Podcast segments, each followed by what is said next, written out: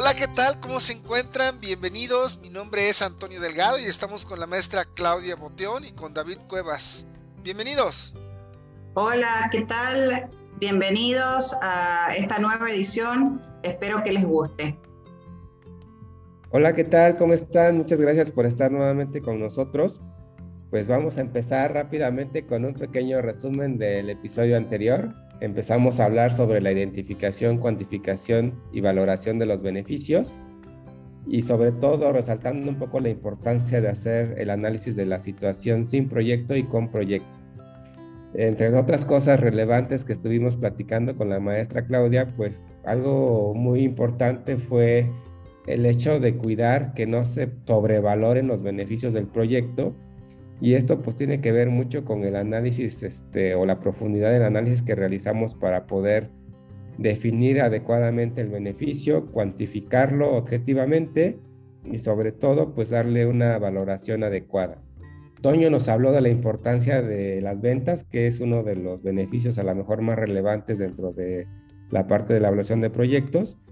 Y también empezamos a hablar un poquito sobre los beneficios secundarios que podían generarse en un proyecto, pero que también deberíamos tener cuidado porque estos beneficios o subproductos podrían generar costos adicionales también en nuestro proyecto, por lo que se tendría que analizar pues si el hecho de, de realizar la venta o de utilizar un subproducto conviene o no conviene dependiendo de los costos que implique tener que comercializarlo, por ejemplo. Y bueno, estábamos platicando con la maestra sobre la, la, diferencia ¿no? que hay entre los beneficios que realmente deben ser atribuibles a un proyecto en, la, en lo que respecta a la evaluación privada de proyectos y aquellos que no, que, que son pues beneficios sociales, por así decirlo, que impactan, no sé, a la comunidad o algunos otros aspectos, pero que no necesariamente están dentro de pues, el flujo de caja del proyecto o que no están impactando directamente al empresario. Y bueno, esta sesión pues va a ser un poquito para aclarar esos aspectos, para platicar sobre algunos ejemplos de, pues, de estos beneficios que no deberían estar dentro de la parte de la evaluación privada. Y también vamos a hablar sobre los beneficios intangibles que sí pueden estar dentro de la evaluación privada, pero que son de difícil cuantificación. Entonces, maestra, no sé si nos pueda dar sus primeras impresiones acerca de lo que vamos a platicar el día de hoy. Sí, eh, escuchándote me vino a la cabeza una palabra que yo creo que es muy importante de tener en cuenta en evaluación de proyecto, que es lo diferente. Porque nosotros lo primero que tenemos que hacer para evaluar un proyecto es atribuirle beneficios y costos. Entonces tenemos que ver cuáles son los beneficios y costos relevantes, también se les llama atribuibles, que corresponden considerar en el proyecto. Y en realidad ahí, como nosotros trabajamos con la diferencia, en realidad lo diferente es lo relevante. Entonces eso como primer punto. Em, como segundo punto es que siempre hay que tener en cuenta cuando uno hace evaluación, plantear muy bien cuál es la óptica a partir de la cual se hace. Por eso cuando hacemos evaluación desde el punto de vista de un empresario, de un grupo de empresarios, de una familia, o sea, hacemos evaluación privada, tenemos que mirar los costos y beneficios atribuibles a ese individuo, a ese grupo de individuos porque eh, esa es la óptica que estamos planteando. Hay veces que hay beneficios que uno empieza a también determinar que son parte del proyecto, pero que ya no son relevantes para esa óptica. Y son beneficios que el proyecto genera al resto de la comunidad. No son relevantes de esa óptica porque en realidad no impactan directamente en esa óptica. Y quiero hacer ahí un paréntesis porque en principio no habría que tenerlos en cuenta, porque, como les decía, no forman parte de la balanza de beneficios y costos para el privado, pero muchas veces hay privados que sí tienen satisfacciones cuando sus acciones tienen impacto sobre terceros de una comunidad. Y en ese caso es muy difícil de esto, esto de considerar como parte del análisis del proyecto, pero sí puede tener algún impacto en la decisión final. Entonces, en ese sentido, sí formaría parte del flujo ese hecho, pero porque para ese privado eso responde a un beneficio. Eh, no necesariamente para otro privado que esté evaluando un proyecto similar o un proyecto igual, eso va a constituir un beneficio. Ya entra una cuestión que es una cuestión subjetiva, una cuestión personal, y en ese sentido puede ser que un empresario decida hacer una acción, aun cuando los números no le vienen dando muy bien, porque tiene algunos impactos que para él generan satisfacción. Sí, el día de ayer platicábamos, maestra, ¿no? Sobre este tema que creo que es muy relevante, sobre todo lo que menciona acerca de la óptica. Y, es algo pues realmente importante porque algún emprendedor o empresario que quiere realizar un proyecto, pues como bien dice, a lo mejor los números no le dan la rentabilidad esperada o incluso el proyecto no es rentable, pero sí puede suceder que la persona esté buscando pues alguna otra satisfacción distinta a la monetaria, ¿no? Y creo que era lo que estábamos pues tratando de rescatar el día de ayer, ¿no? Que la evaluación de proyectos pues evidentemente es una herramienta que está tratando de medir esa rentabilidad, de revisar si realmente lo que vamos a emprender o lo que queremos hacer pues nos va a dar un beneficio, ¿no? Como empresario y todos queremos eso. Sin embargo, pues a todos los que nos escuchan, pues decirles que, que a veces no todo tiene que ver con dinero, sino que también puede ser una satisfacción personal, algún otro impacto que le esté esperando, este, y bueno, a lo mejor dentro de todo ese, esa óptica que puede llegar a tener, pues le convendría también utilizar la herramienta de evaluación de proyectos para ver qué tan alejado está de una rentabilidad y mantener su actividad en términos de que le está ayudando a él pues a sentirse bien, a tener este, a lo mejor un impacto ahí secundario en algunas otras personas. No sé, este, final de cuentas, uno le atribuye el valor a las cosas de distinta manera, ¿no? Por ejemplo, el valor del tiempo que tenemos de ocio, para algunos es muy valioso, para otros menos, y dependiendo de eso, pues a lo mejor va a haber diferentes este, pues, conveniencias a la hora de realizar un proyecto. Entonces, debe quedar muy claro que aquellos que están pensando en iniciar un proyecto, pues lo primero que estamos nosotros aquí en este podcast analizando la evaluación de proyectos es precisamente pues para que puedan tener las, los elementos que les ayuden a evaluar su proyecto y que puedan determinar si es rentable, si no es rentable y con ello tomar la mejor decisión posible pero que tampoco se queden cerrados a otras posibilidades. Efectivamente, eh, yo me quedé pensando cuando hicimos el análisis anterior y recordaba algunos casos que me han tocado a mí analizar en algún punto. Y yo me acuerdo cuando empecé con este tema de evaluación de proyectos, eh, era como muy enfática en cuanto a un proyecto, si me daba conveniente y después veía que el empresario no lo hacía, yo no digo que me enojaba, pero pensaba por qué si le estaba dando una recomendación, había hecho toda una buena evaluación, después él hacía un camino diferente. Con los años me di cuenta que en realidad la evaluación de proyectos es una herramienta y como toda herramienta tiene sus limitaciones. Y nosotros a la hora de evaluar un proyecto, armamos un flujo, que es un flujo de caja, como hemos hablado, ponemos en la balanza beneficios y costos, pero esos beneficios y costos que ponemos en las balanzas son beneficios y costos monetarios. Hay algunos beneficios y costos que el mismo empresario, desde su óptica, puede tener y que nosotros no los podemos poner en la balanza porque son difíciles de valorizar en términos de dinero.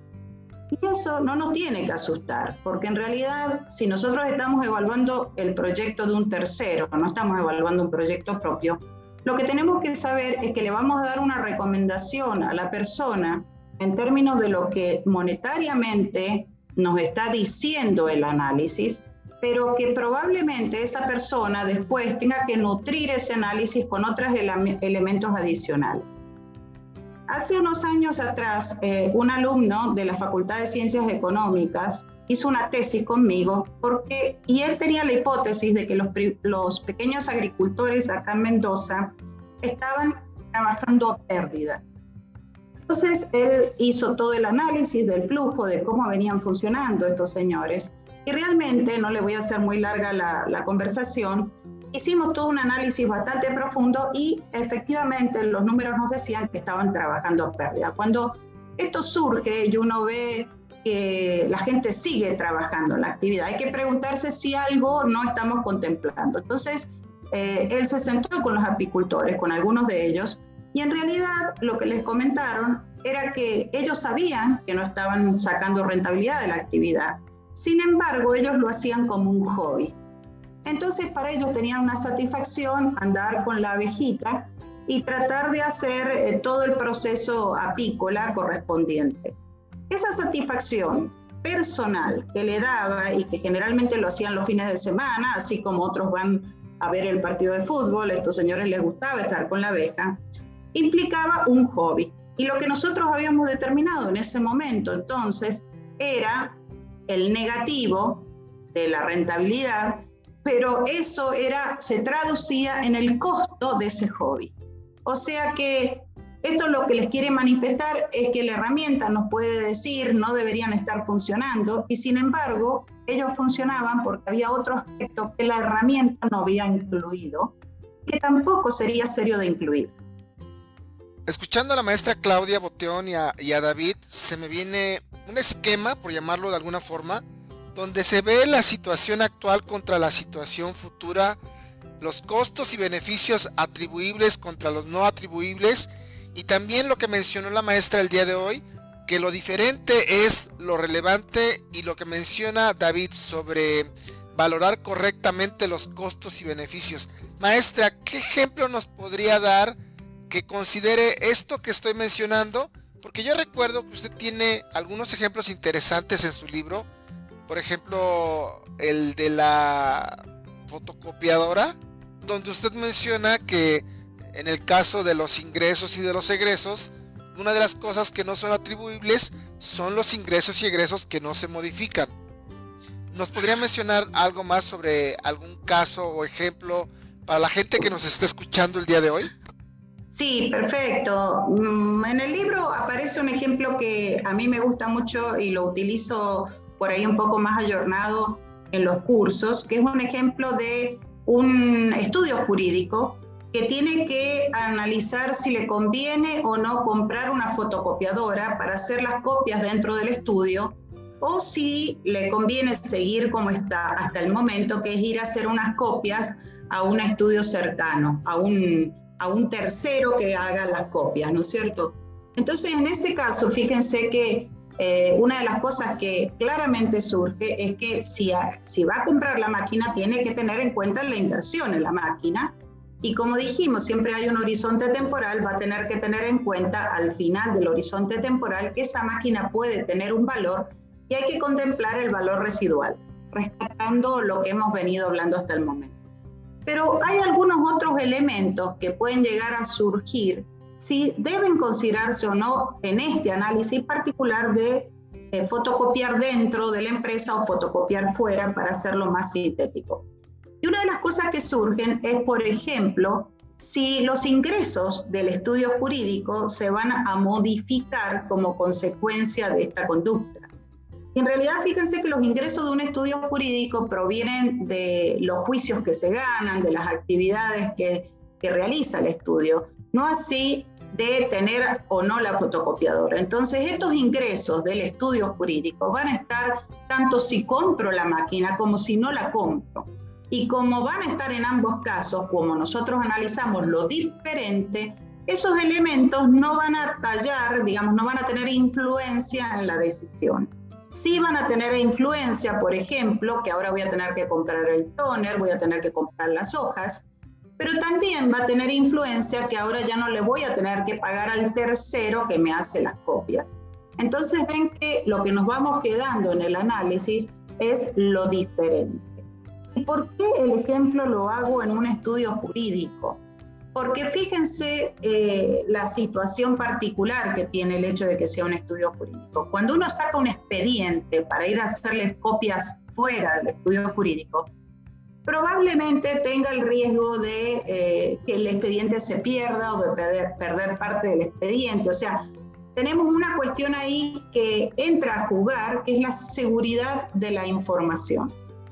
Si nosotros tenemos la copiadora dentro del estudio, probablemente este riesgo se minimiza. Sin embargo, este es un beneficio de comprar la máquina contra no comprarla, pero ¿cómo lo valorizamos? Muy difícil de valorizar. Y ahí tenemos que hacer la cuenta final. Supónganse que la cuenta final nos dice que a favor de comprar la máquina, nosotros tenemos 80 dólares. Después veremos cómo sacamos esos 80 dólares. Pero a favor de comprar la máquina hay 80 dólares. Entonces nosotros decimos, bueno, 80 dólares si es que compramos la máquina, así no la compramos, estamos ganando. Y también estamos ganando la seguridad de la información. Pero ahora voy a dar vuelta a los números y supónganse que tenemos como resultado final 20 dólares negativos si es que compramos la máquina a no comprarla. Monetariamente nos estaría diciendo que no tenemos que comprar la máquina, que tenemos que seguir llevando los papeles a fotocopiar fuera. Sin embargo, el señor ahí va a tener que decir, bueno, esos 20 dólares que estoy perdiendo por comprar la máquina, se contrarrestan con el beneficio de la seguridad de la información. Esa respuesta no se la puedo dar yo. Le puedo dejar planteado el tema y él tomará la decisión. Alguna persona muy aversa al riesgo dirá 20 dólares no es nada contra la pérdida de un expediente y otra persona que es más arriesgada, por decir de alguna manera, decidirá seguir como hasta el momento. Ahí ya entran cuestiones de nuevo subjetivas. El evaluador no puede nada más que explicitar que eso existe y el que pone el dinero final, el que compra la máquina, eh, es el que va a, determinar qué finalmente le conviene hacer, incluyendo estos efectos subjetivos en el análisis. Ahora que escucho su ejemplo, maestra, este, bueno, lo que he visto en algunos proyectos que precisamente tienen que ver mucho con tecnologías de la información y sobre todo con el aspecto de la seguridad de la información que se maneja en la empresa, eh, no siempre se puede, pero lo que se puede hacer es que no necesariamente hay un beneficio asociado al cuidado de la información, pero sí hay especificaciones que se pueden establecer como para poder eh, tener un servicio, ¿no? O sea, si alguien nos va a proveer un servicio, podemos hacer esa especificación como son los, este, la parte de los acuerdos de seguridad, de confidencialidad, también se pueden hacer algunos aspectos como las propias certificaciones que tienen algunos sistemas de información como la nube, por ejemplo, ya hay muchas certificaciones de seguridad de la información que de alguna manera garantizan que podamos tener pues ese flujo de información en la nube sin que tengamos el riesgo de que pueda ser extraída o robada por algún tercero, ¿no? No está propiamente dentro de un beneficio como tal o cuantificado o valorado tampoco, pero sí es una condición clave para que la persona que está solicitando el servicio pues pueda determinar si conviene o no realizar un proyecto internamente a través de on-premise, que significa tener los propios servidores dentro de la empresa, o contratar la nube, que estaría pues en un centro de datos a lo mejor en el extranjero o en algún otro lugar. Y eso nos ayudaría a determinar cómo poner en, igualdad de situaciones la, parte del proyecto, ¿no? Entonces, no siempre se puede, o sea, en el caso del ejemplo de la maestra, pues sí es complicado hacer esa valoración, yo creo, de, cómo podemos darle un valor a la pérdida de un expediente que puede ser incluso muy delicado. Y respecto al ejemplo que yo les pongo, pues hay, sí hay ciertos aspectos que pueden ya establecerse como condiciones del servicio y que podrían ayudar a evitar esta situación, ¿no? O sea, depende del contexto del proyecto, pero sí hay cosas que podemos ahí incluir como forma para poder tener un candado para poder este, pues definir cuál es la mejor alternativa que debemos seleccionar para nuestro proyecto. Sí, incluso por ahí se puede ampliar dando un ejemplo distinto este tema, porque hace unos años también evaluamos un proyecto de comprar una máquina extractora de miel. Los productores apícolas tienen que extraer la miel de los paneles, ¿no es cierto? Y para eso lo pueden hacer dentro o pueden contratar el servicio de extracción de la miel a un tercero. Entonces había venido un empresario que quería hacer el proceso de extracción, ir a los lugares, eh, traerle, que le dieran los paneles, extraerle la miel, devolverle la miel, y se suponía que era un servicio bastante interesante que iba a tener bastante demanda. Uno de los problemas que se enfrentaron ahí era que los apicultores son muy celosos de las mieles y tienen mucho miedo cuando se las trae un tercero de que se las mezcle con otras mieles y que así entonces su miel particular pierda calidad. Ese elemento, por ejemplo, no había sido tenido en cuenta en la evaluación del punto de vista del extractor. Pensábamos que si le ofrecíamos un servicio más barato a que, los apicultores eh, pudieran acceder eh, sin que tuvieran que hacer ese trabajo ellos, todos iban a demandarnos este, esta extracción y sin embargo había una reticencia por parte de ellos que habían hecho su evaluación, habían visto que el servicio era más barato y esa reticencia venía por el lado de que ellos veían un costo que era esta mezcla posible de mieles. Entonces, esto es lo que hay que siempre estar atento, siempre estar atento que hay alguna cosa que se puede presentar que como les decía yo el otro día, no todo es espejito de colores y cuando uno cree que es espejito de colores, un poco que hay que asombrarse porque si es tan bueno un proyecto, ¿por qué no lo hizo otro? Esa es la, la primera, ¿por qué yo tengo que ser el que descubra el proyecto que es la panacea?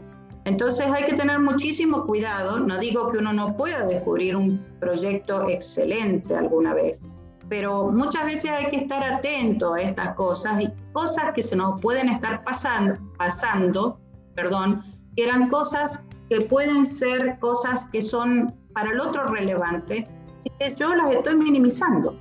Entonces ahí no tenés una pérdida de expediente, no tenés una pérdida de información, tenés una pérdida de calidad el otro tiene miedo y aunque yo le prometa que su miel no se va a mezclar con otra, que yo voy a limpiar el extractor antes de empezar a trabajar con su miel, él tiene que confiar en mí.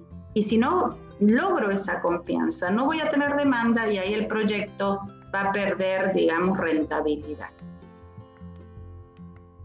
Entonces un riesgo que implica realizar proyectos es quien te haga el proyecto. ¿Está de acuerdo, maestra? Porque si, si nosotros estamos contratando a una persona, que solamente está pensando en calcular un flujo de costos y beneficios para poder medir o para poder evaluar el proyecto a través de indicadores de rentabilidad, eso podría ser también un problema futuro o más bien una situación que no permite tomar una buena decisión para el que tiene el proyecto. Ahí qué aconsejaría maestra a los que hacen proyectos, pero también a los que a la gente que requiere a personal calificado para poder elaborar y evaluar estos proyectos?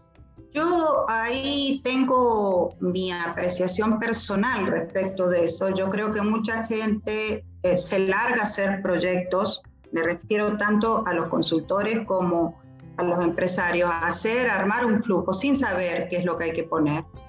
Eh, esto por un lado. Eh, y por otro lado, yo creo que entra ahí dentro de la ética profesional y de la responsabilidad. Em, no, los evaluadores no podemos creer que nosotros tenemos la varita mágica, no lo podemos creer, no podemos venderle al empresario un proyecto, venderle entre comillas, o sea, sacar eh, la rentabilidad de un proyecto y decirle que ese es el resultado definitivo, porque no podemos estar seguros, porque estamos evaluando el futuro y porque además pueden haber algunos elementos que a nosotros se nos esté pasando, no por ser irresponsable, sería irresponsable si no ponemos los elementos que son monetizables, sino porque hay elementos, como les vengo diciendo, que no lo son. Pero hay que dejarlos explícitos. O sea, yo siempre que presento un documento de proyecto, presento la rentabilidad de ese proyecto, lo que es el BAN o la tasa interna de retorno de ese proyecto. Pero además hago una lista de cosas que pueden estar asociadas a ese proyecto y que no han podido ser valorizadas monetariamente. Entonces creo que hay que mirar un poco eso. No hay que regirse tanto por cuánto me cuesta a mí el estudio, porque por ahí lo barato puede salir caro. Y por otro lado, también ver un poco la calidad del asesoramiento que nos están haciendo. Y yo creo eh, alguna vez mi esposo siempre tiene ese dicho, que uno tiene que demostrar que sabe hacer las cosas y después en realidad la gente a uno lo llama, ¿no? Y creo que es así. Eh, en el fondo, eh, yo he visto grandes empresarios que por bajar los costos de un asesoramiento, lo que han sacado es una mala decisión. Por ahí no han perdido, ¿no? Pero, pero sí han ganado menos de lo que podrían haber ganado. Y ahí tengo algún caso de algún gran empresario acá mendocino que, que fue después alumno mío y me acuerdo que alguna vez que estuvimos hablando de la tasa interna de retorno y de los elementos que la tasa, cómo interpretar esa tasa interna de retorno, me dijo, ahora entiendo por qué mi proyecto no está rindiendo lo que rendía. Porque también muchas veces no es solamente saber hacer los flujos, sino saber interpretar los resultados de ese flujo. O sea, yo tengo que saber interpretar esos resultados. La gente coloca ítems en el Excel, saca cuentas, porque el Excel para eso es un esclavo fantástico de uno, saca las cuentas y después no sabe qué es lo que está sacando y está después diciéndole al empresario que con ese numerito va a tener tal rentabilidad y después el empresario no la va a tener por ahí o, la puede tener pero muy disminuida. Entonces hay que tener muchísimo cuidado. Yo creo que es como la ética profesional, así como un médico es responsable de los remedios que receta, el diagnóstico que hace, los evaluadores de proyectos creo que nos deberíamos responsabilizar un poquito más de lo que hacemos y cómo lo hacemos. Eh, ahí es lo que yo te puedo decir, ya entra Antonio en cada persona particular, ¿no? Yo tratando de hacer una analogía respecto a lo que usted está mencionando del médico, creo que debemos ver la situación en un contexto de hacer proyectos. El proyecto para qué lo quieres? El proyecto solamente es un mero trámite que tienes que hacer para poder cumplir ciertos requisitos y te entreguen pues algún pues, algún subsidio o, o realmente es un proceso que se tiene que realizar un proceso de inversión para ver si realmente vamos a generar riqueza. Esa es como las dos alternativas que tenemos que evaluar. Si realmente es un trámite o realmente lo estamos haciendo porque sabemos que a través de esta herramienta vamos a tener una mayor seguridad para poder generar mayor riqueza. Y es donde el evaluador tiene que, el evaluador y el dueño del proyecto deben de plantearse porque hacer un trámite yo creo que cualquiera lo puede hacer. Eso lo hace bueno, lo podría hacer casi cualquier persona. Entonces, cuando ya cambia la perspectiva de que realmente el proyecto sirve para ver si realmente los que ejecutan el proyecto van a generar riqueza o se van a volver más ricos, creo que ahí es el punto donde podría ser clave. Y pues bueno, me quise aventar este comentario ya casi al final de, de que se va a acabar el tiempo. No sé si quieran comentar algo rápidamente de esto último que acabo de decir. O si lo quieren obviar, pues vámonos con lo que sigue. No, yo lo que diría es que en realidad, así como en la vida, uno tiene que aprender de los errores. Si uno es inteligente, tiene que aprender de los errores en cualquier aspecto de la vida. En el tema de proyectos también tiene que aprender de los errores. Muchas veces por hacer ese, seguir ese, ese esquema de solamente completar el formulario para que te den el dinero o para conseguir un subsidio, después salís perdiendo. Y muchas veces en realidad aprender de que uno pierde, con suerte vas a salir ganando, pero no tanto como podrías haber ganado. Y muchas veces vas a salir perdiendo. Entonces de eso habría que aprender. Es que si alguna vez lo hicimos y lo hicimos por hacerlo y por completar un formulario y no lo hicimos tan seriamente, si lo hubiéramos hecho seriamente, pues nos hubiera ido mucho mejor. Esa es eh, lo que yo trato de transmitir siempre tanto en mis cursos como en mis proyectos y muchas veces siempre les digo, no es barato hacer esto porque hay que buscar información, pero después, una vez que lo tengamos, que hagamos por el camino certero, los resultados también van a ser mucho más interesantes. Ahorita me estoy acordando de un proyecto, o más bien de un empresario que platiqué con él hace como cinco años y me dijo, yo llevo 10 años obteniendo subsidios del gobierno con este proyecto, pero ¿qué crees? No he podido despegar y yo no lo respondí, pero pensando en este momento, yo podría decir, es que tu proyecto era solamente conseguir subsidios. Exactamente. Y por otro lado, fíjate qué interesante que es esta herramienta, porque si el señor venía consiguiendo los subsidios, los subsidios están mal canalizados, porque se están canalizando a una alternativa de inversión sin saber si esa alternativa ayuda a despegar. Y la idea de los subsidios tiene que ser algo que ayude a despegar, no una cosa que se convierta en algo permanente, porque ya cuando se convierte en algo permanente deja de tener la efectividad. Entonces, eh, me parece que es muy interesante también como herramienta de análisis, pero ya me estoy yendo a la evaluación socioeconómica, no me quiero meter en ese tema en este podcast. Pues nada más para cerrar, yo creo que es importante resaltar la relevancia de la herramienta y como han comentado ustedes dos, yo creo que la práctica es lo más importante, ¿no? A la medida que uno va pues intentando hacer un proyecto, evaluando dos, tres, pues uno va pues teniendo ese feeling, ¿no? De, qué aspectos son los que normalmente tienen problemas, de cómo identificar claramente los costos, cómo identificar claramente los beneficios.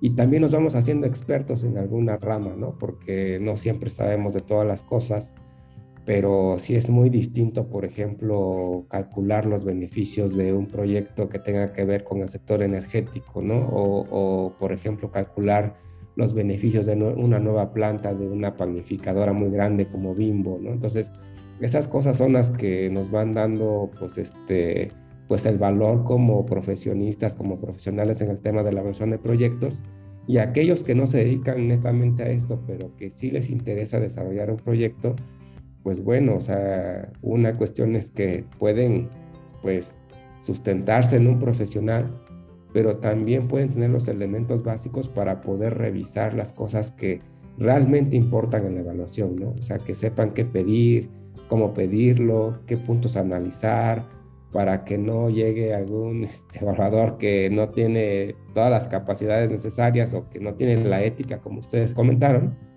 y que le dé buenos resultados para que pueda tomar una decisión correcta, ¿no? Pues este, a mí me encanta la parte de la evaluación de proyectos, y creo que es una herramienta muy útil. Hay que utilizarla adecuadamente, hay que esforzarse por tener este, información objetiva sobre todo y a medida que vamos practicando sobre el tema, yo creo que nos va haciendo mejores tomadores de decisiones. Exactamente, un Excel lo maneja cualquiera, pero una buena evaluación de proyectos no lo hace cualquiera.